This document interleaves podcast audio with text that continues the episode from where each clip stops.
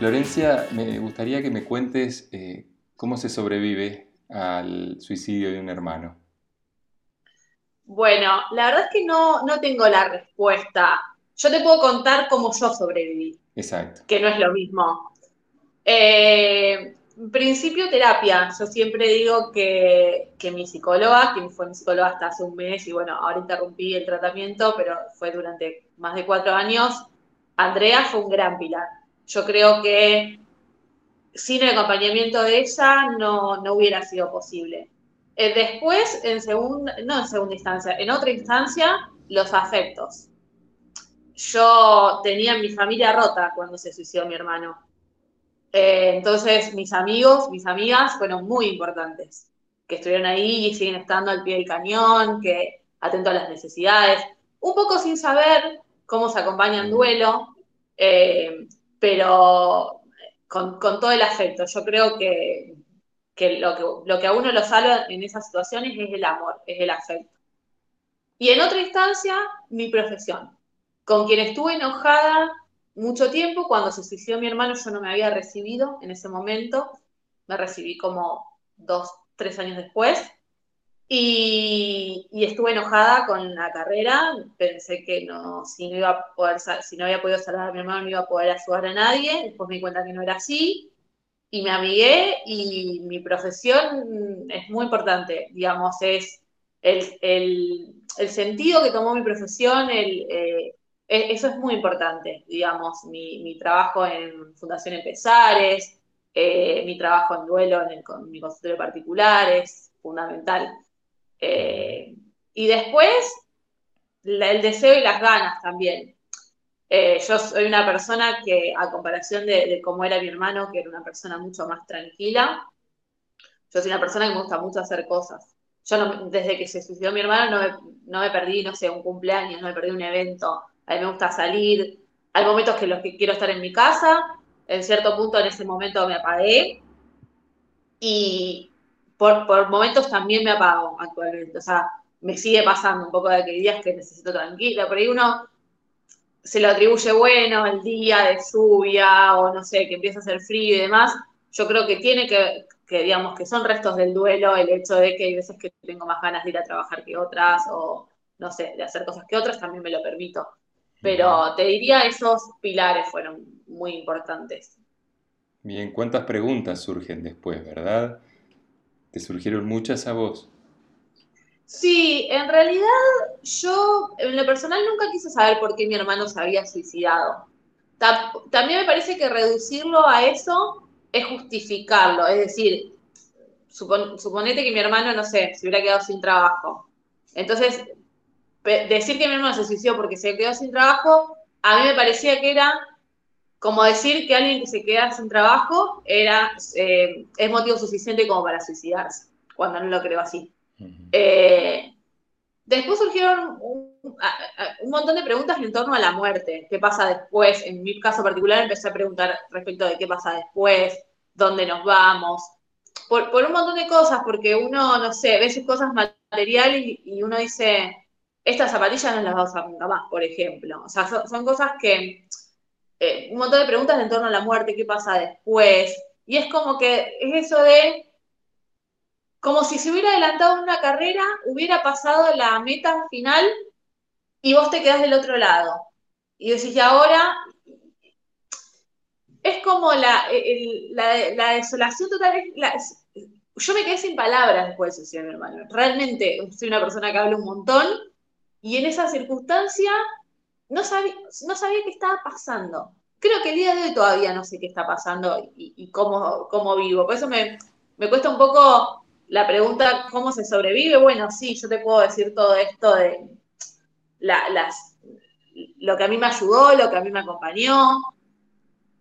Por otro lado, soy una privilegiada, creo yo, eh, porque bueno, eh, creo que el duelo está muy... Eh, vinculado a la, clase social. Yo creo que lo socioeconómico, lo cultural influye mucho en el duelo y el hecho de haber podido elegir, en ese momento suspendí unos meses el estudio, acompañé a mi familia, eh, y yo creo que en, ese sentido fui una privilegiada de, poder elegir, eh, de poder haber, de, haber tenido ciertas cosas garantizadas, como por ejemplo, eh, no sé, comida y casa, básicamente, y, poder después, en función de eso, acompañar a mis papás, como te digo, hacer algún que otro viaje, que no me devuelve a mi hermano, que no me quita el dolor, pero sí que me relaja o me saca cierta presión en un montón de cosas que sé que no todas las personas les sucede eso.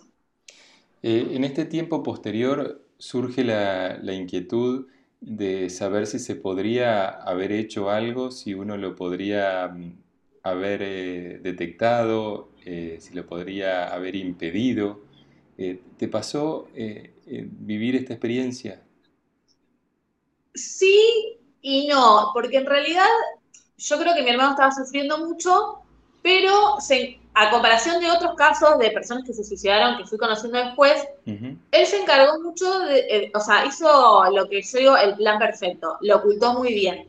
Es decir, mi hermano jugaba al béisbol, había dejado de entrenar, eh, a mí me había dicho que había, yo vivía con él, me había dicho que habían terminado los entrenamientos y a sus compañeros de béisbol le había dicho que no podía ir porque tenía que cuidar a mi abuela que estaba enferma. Lo cual sí era cierto porque mi abuela estaba enferma, pero no la cuidaba él. Entonces, salvo que, ser, salvo que yo hubiera tenido contacto con mi hermano vivo, con, con sus compañeros de béisbol, nunca hubiera saltado esa, eh, digamos, nunca se le hubiera caído el plan. Todo esto yo lo supe después. Eh, no sé, que faltaba, faltaba trabajar y decía que, nos decía que le dolía la espalda, que no se sentía bien físicamente. Y en realidad creo que estaba atravesando una profunda depresión, pero yo me doy cuenta después de eso. Eh, yo creo que el suicidio de mi hermano en particular, no sé si se hubiera podido evitar. Hay veces que creo que sí, hay veces que no. El tema es que tenía que haber una voluntad de él, digamos. Así yo me hubiera dado cuenta, no puedo, no se puede obligar a una persona de edad a ir al psicólogo, por ejemplo. Tal vez hubiera tomado algunos otros recaudos y hubiera acompañado, hubiera hecho más de lo que hice. Pero no sé si he evitado. Eh, sí, es una pregunta y sí la culpa está presente. Yo la, o sea, fue algo que tuve que trabajar, porque yo vivía con él, estaba, era casi psicóloga, me faltaban cinco materias y no me di cuenta. Y, también eso tuvo un gran impacto, creo, en, mi forma de ser. Yo cambié mucho en cuanto, y, fue muy útil para mí en cuanto a lo profesional, el cómo uno escucha, eh, cómo está disponible para el otro. Yo por momentos creo que, eh, reconozco que no, sé si estuve 100% disponible para mi hermano. No, tomé dimensión de lo que le estaba pasando. Yo pensé que simplemente estaba cansado y estaba faltando de trabajar y era fin de año y estábamos todos cansados y yo también. Eh, de hecho, yo creo que si alguien nos hubiera visto a los dos, yo estaba anímicamente peor que él porque estaba terminando de cursar, eh, en eso de la, facultad, las correlatividades, estaba teniendo un problema con eso y, yo estaba peor y, me la pasaba llorando. Y yo él nunca lo vi llorar o mal por algo, por ejemplo. Tal vez fue esa la forma que tuvo de detonar eh, todo este padecimiento que tenía, la verdad es que no lo sé. Claro, porque no, es sencillo descubrirlo, detectarlo. Eh, este sentimiento de autorreproche que puede aparecer posteriormente eh, lleva a creer que, uno tiene la, omnipotencia de poder descubrir o poder intervenir a tiempo o poder eh, evitar una situación que tiene que ver con una decisión exclusivamente personal, individual. Sí, y yo en cuanto a la decisión, eh, es, una, es una palabra para mí como polémica en el sentido de yo no sé si mi hermano decidió algo. Yo creo que hay que poder tener un mínimo juicio para decidir.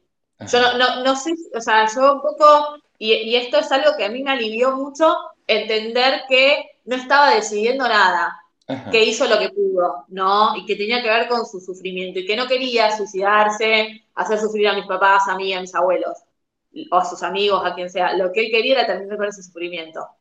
¿Podría haber encontrado otra forma? Sí, el tema es, no tuvo el criterio en ese momento para decidir. Y eso, y eso me parece importante. Y, para mí fue aliviador. Yo nunca me lo tomé personal.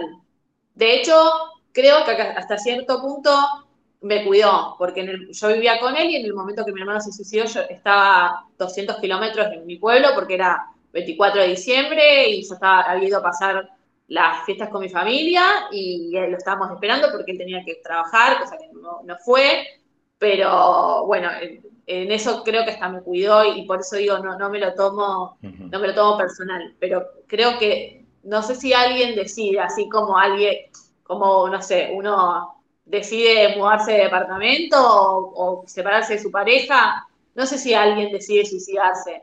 Porque además lo que yo siempre pienso y es lo que más pena me da, y lo vengo pensando hace muchos años porque además de mi hermano se suicidó uno de mis mejores amigos, eh, a cuando teníamos 17 años, y es que em, es una decisión que se toma en soledad. Eh, yo, no sé, el día de mañana no estoy contenta con mi trabajo, quiero dejar de ejercer mi profesión, lo converso con familia, con amigos, con, no sé, en terapia. Esto es una, una algo que se, que, se decide, entre muchas comillas, porque no me gusta la palabra decidir, pero no le encuentro otra, en profunda soledad consigo misma. No es algo que alguien avalaría de, ninguna forma. Entonces, eh, ya te digo, no es lo mismo que alguien venga y te diga, la verdad no estoy contenta con mi pareja, no sé, creo que no voy a seguir, ¿qué te parece? Pasa esto, siento esto. Nadie va a avalar nunca una cosa así. Entonces, a mí lo que más pena me da es que lo hayan decidido en esa, en esa soledad y en esa tristeza. Sea, me lo, imagino a mi hermano en esos últimos momentos y digo, me da pena que haya sufrido tanto y yo, ahí sí yo no me haya dado cuenta. Eh, ¿Cuántas cosas se desprenden de lo que vos decís? En principio, eh, el, suicidio como sinónimo de sufrimiento. Que si vamos a, una cuestión numérica, cada 40 segundos una persona se suicida en el mundo. O 10 personas mueren por día en nuestro país, ¿verdad? Por suicidio. Eh, y no siempre el suicidio ha sido visto de esta manera. Generalmente o desde la cultura eh, se lo deja en otro tipo de lugar. Tal es así que es difícil hablarlo. Y ahí lo enlazo con otra cosa que, vos estás diciendo. Es algo que, no se expresa porque se juzga eh, y no se abre el espacio necesario para poder hablar de esos sentimientos que pueden aparecer. Y muchas veces cuando alguien lo dice también por una cuestión vulgar o popular, eh, se entiende que quien lo dice no lo va a llevar a cabo. Sí, eso es un gran mito. No eh, hay otros mitos, a mí me molesta eh, al punto de que me enoja la frase está llamando la atención, por ejemplo. No está llamando la atención, está pidiendo ayuda, que no es lo mismo. Exacto. Eh, y, esto que vos decís también, por mucho tiempo se creyó, incluso yo misma creo que lo, creí en cierto punto hasta que me empecé a estar informada en el tema, que alguien que lo decía no lo iba a hacer. Que, estaba esto, llamando la atención. Y después uno se da cuenta que no. Y sí es cierto lo que vos decís en cuanto a lo social y en cuanto a lo religioso también, se está generando a poco movimiento. Yo lo había justo hablado paradójicamente con mi hermano muchas veces, mi hermano era periodista, que el suicidio no era noticia porque se podía generar un efecto eh, contagio. Y en realidad yo creo que hablando de suicidio podemos generar prevención ah, de la manera correcta.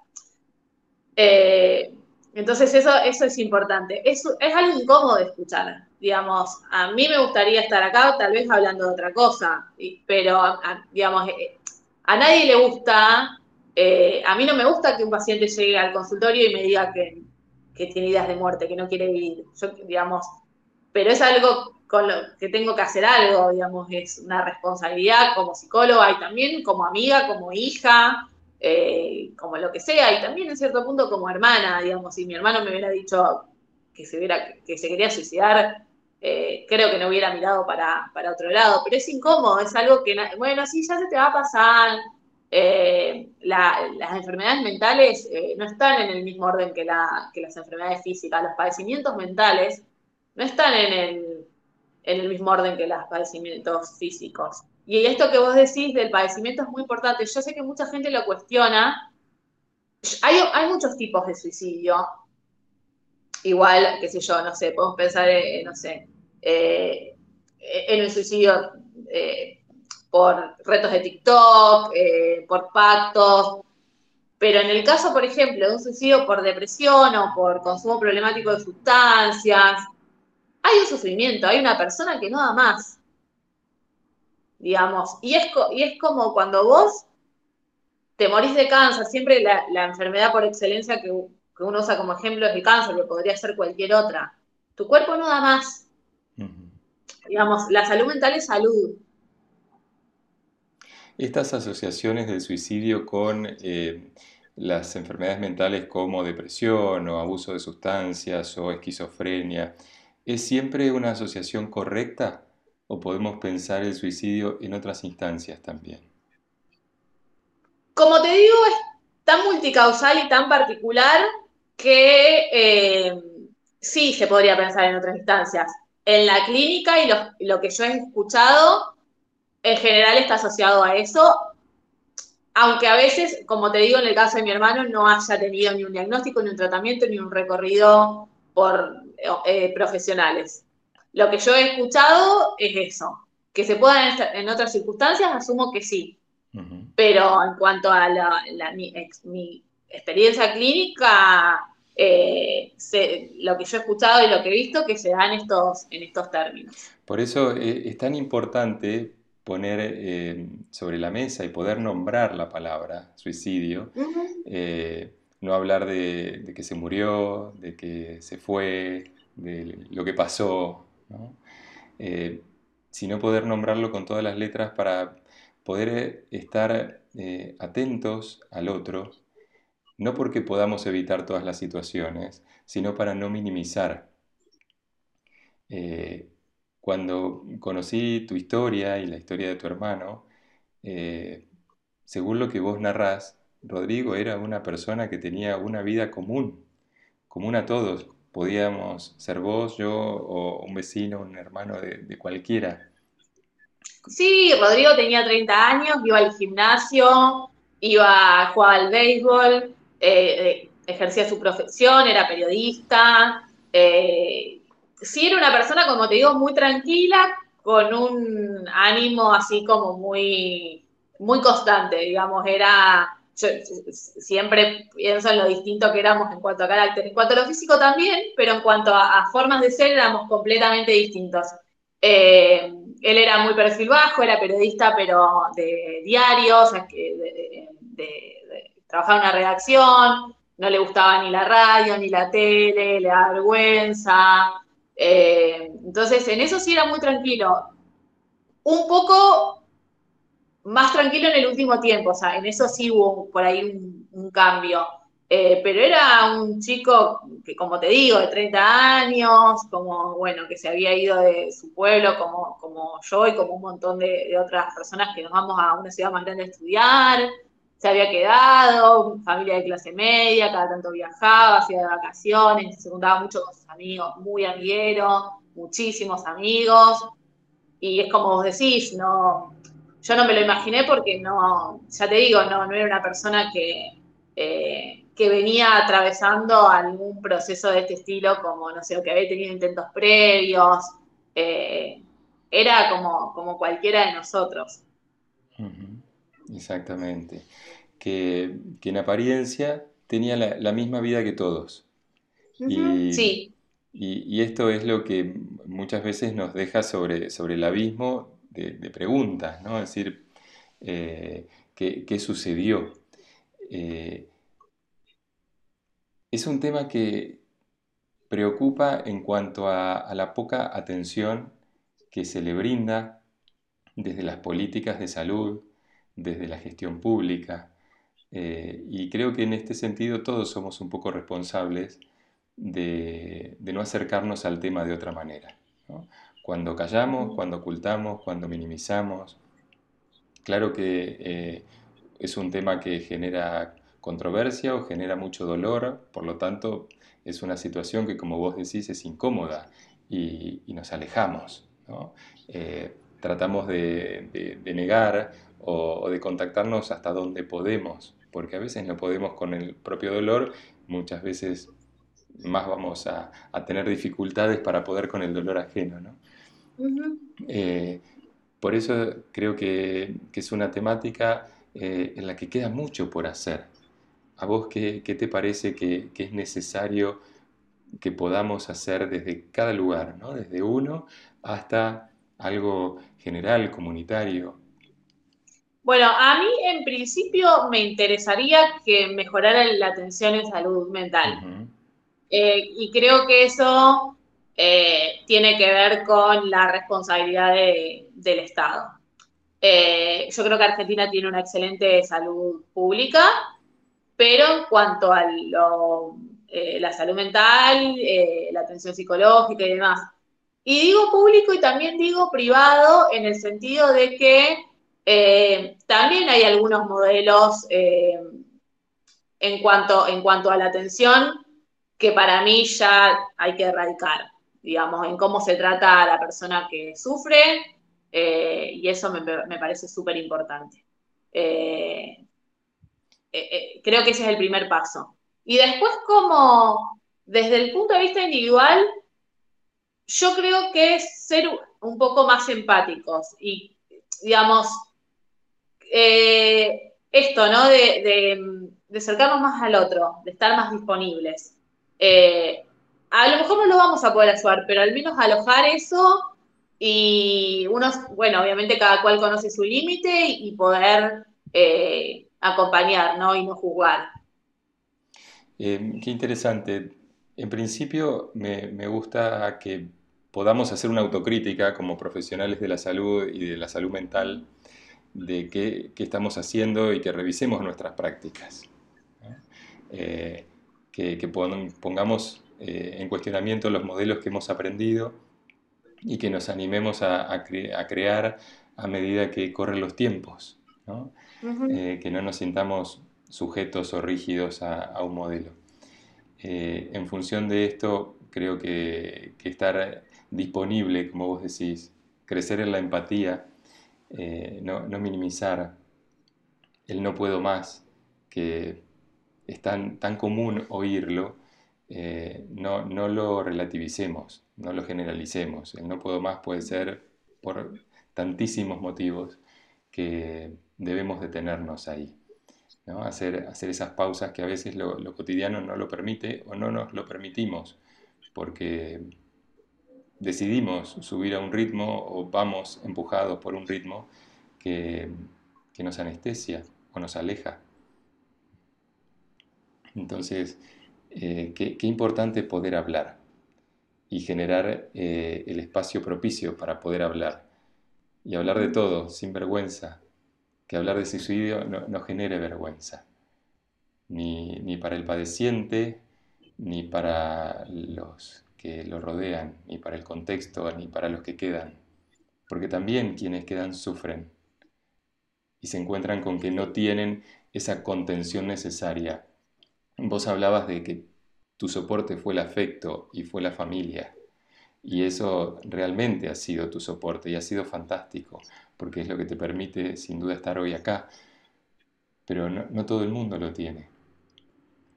Entonces, ahí sí, eso es importante. Y en eso, y en esas historias que uno va escuchando, también escucha historias de gente que se aleja.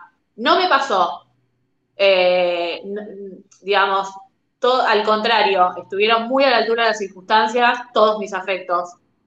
Pero sí he escuchado historias de gente que, un poco por prejuicio, creo que ya no pensando que es contagioso, asumo que en el 2023 ya no, no, no creemos eso, ya lo erradicamos, pero sí un poco de, sí, obvio, no, digamos, eh, no es lindo, yo era una persona, y, lo soy, me, lo sigo considerando, súper alegre, me encanta hacer chistes. Sí, los primeros meses no estaba de esa forma. Y mis amigos lo habrán notado. Y, y a lo mejor digamos, no era tan grato juntarse a comer conmigo porque por ahí yo soy una persona absolutamente puntual y de repente empezaba a llegar tarde, me iba antes. Ponía cara de con cosas que antes no, y, yo soy de todo y no me molesta nada, y en esa circunstancia estaba un poco más irritable. Y a lo mejor no era tan lindo vincularse conmigo en esa circunstancia, pero son mis amigas y, lo entendían y, me acompañaban. Estas son algo que nunca hablé con ellas, pero es una conjetura. Y lo mismo con mi familia. A lo mejor,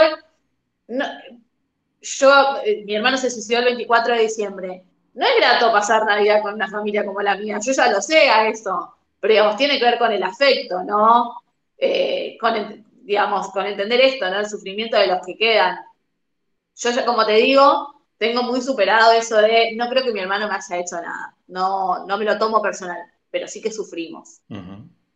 Claro, sufre, quienes quedan, la familia, los amigos, los afectos también sufren y también necesitan de esa contención de salud. ¿no? Desde lo pequeño, desde los afectos más cercanos, hasta la, respuesta que puede instalarse desde una acción de gobierno, una acción de salud pública, eh, tener acceso a, una atención privada también, eh, que no tengan que esperar para, ser escuchados. Y, ser escuchados desde el amor y, poder entender esto también eh, como un acto de amor hay algo que, vos decías eh, que tiene que ver con eh, el prejuicio, con que el suicidio es contagioso o puede ser hereditario, y, me parece importante aclarar esto. No, es contagioso, no, se hereda. Lo, que sí podemos tener en cuenta, me parece, y vos corregime, es eh, en qué modelos mostramos de, afrontamiento de, dificultades. En esto sí podemos ser responsables o sí podemos estar influyendo en otros. Frente a la dificultad, eh, cómo nos posicionamos. Eh, entonces, ahí sí, también asumir que, en pequeños gestos, en pequeñas cosas de lo cotidiano, mostramos a, quienes nos ven eh, de qué manera elegimos o o estamos viviendo, ¿no? ¿A vos qué te parece? Sí. Sí, eso me parece importante, ¿no? También creo, cuando vos hablabas, pensaba en el rol de los medios de comunicación y de las redes sociales. Y eso me parece importante, ¿no? Los modelos que uno reproduce de felicidad y de estar siempre bien y, y no, tenemos derecho a estar tristes. Digamos, no, eh, estar triste no está bien en el sentido de que hay algo para hacer, no hay que naturalizarlo, pero hay que permitírselo y habilitárselo. Y muchas veces eh, se muestran en redes sociales o en medios de comunicación que hay que estar fantástico, eh, no sé, modelos que tuvieron a sus hijos y después del parto están espectaculares, increíbles, que a lo mejor sí, pero no es la realidad de un montón de mujeres, entonces vos acabas de tener a tu hijo y estás viendo eso y te sentís la peor del mundo eh, por haber quedado con 30 kilos de más y no poder y no dormir y estar cansada y no tener ganas de hacer nada y, enojarte por todo. Mientras ves que X modelo, que no quiero nombrar ninguna porque no es nada personal con ninguna, simplemente es lo que se reproduce, está fantástica en Punta del Este, eh, con su hijo en brazos, y digamos, y, a lo mejor sí, pero como te digo, no es la realidad de, eh, de todo el mundo, te diría de casi nadie. Y lo mismo con un montón de, cosas. Eh. asumo que lo que le pasó a mi hermano y el tema de que se haya suicidado a fin de año tiene algún sentido. Eh, muchos llegamos cansados a fin de año y demás, y, hay mucha gente que no le causa alegría a las fiestas, o de hecho, bueno, después de lo que sucedió con mi hermano, a mí tampoco, no, Navidad no es algo, digamos, no es algo que disfrute ya en estas circunstancias. Eh, y por ahí como promover algo como que hay que estar contentos y felices. Eh, yo soy una persona muy optimista, pero intenté, intento todos los días ser un poco más realista, ¿no? De, no promover esto de eh, soltar, hay que estar bien, hay que estar agradecido con la vida. No, tengo todo el derecho del mundo a quejarme a, estar triste, a estar enojada, a un día no sentirme bien. Eh, después veré qué hago con eso, ¿no? Eh, porque también hay que entender algo, no porque uno un día no tenga ganas de ir a trabajar, está depresivo, o, porque no tengas ganas de salir con tus amigos, estás depresivo. Simplemente tiene que ver con que ese día no tenés ganas. Ahora, cuando ya se vuelve crónico es otra cosa. Hay que ver y hay que evaluar. Eh, pero, digamos, eso a todos nos pasa y, y, como te digo, para mí las redes sociales tienen un rol fundamental. Y estaría buenísimo que lo usemos a nuestro favor. Sí, en otro sentido. Y hoy por hoy también es muy importante trabajar sobre los modelos de masculinidad, porque para los hombres también ha sido históricamente una carga mostrar la fragilidad eh, afectiva o el padecimiento mental. No, no tenían lugar eh, dentro del modelo de, de masculinidad imperante, ¿no?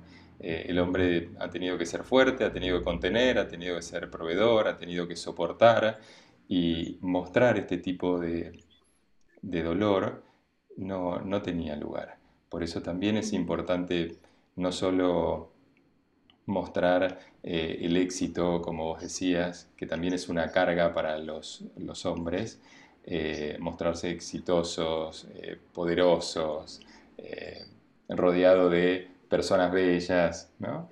sino que, también podamos utilizar hoy las redes para mostrar otros aspectos y, que nos, permitan abrir el diálogo en este campo. Es que absolutamente, digamos, eh, estadísticamente se suicidan más hombres que mujeres. No, tengo en este momento el porcentaje, pero sí vienen a terapia, o por lo menos esta es mi experiencia, más mujeres que hombres. Y e, eso tiene que ver con esto que decís, ¿no? De cómo, cómo pensamos las masculinidades, cómo pensamos el sufrimiento subjetivo. Un hombre no puede llorar, no puede estar mal, eh, no puede ir a un psicólogo, eh, y es complejo, ¿no? Y tiene que ver con, también con los modelos que se reproducen dentro de los grupos de amigos de hombres, suponete. Tal cual. Por eso es tan, tan importante abrir estos espacios y, y que el diálogo se, instale, que no nos avergüence y que le podamos poner palabras a un tema tan doloroso y difícil, complejo como el suicidio. Muchas gracias Florencia por tu historia, por tus palabras, por compartirlo. Por favor, gracias a vos.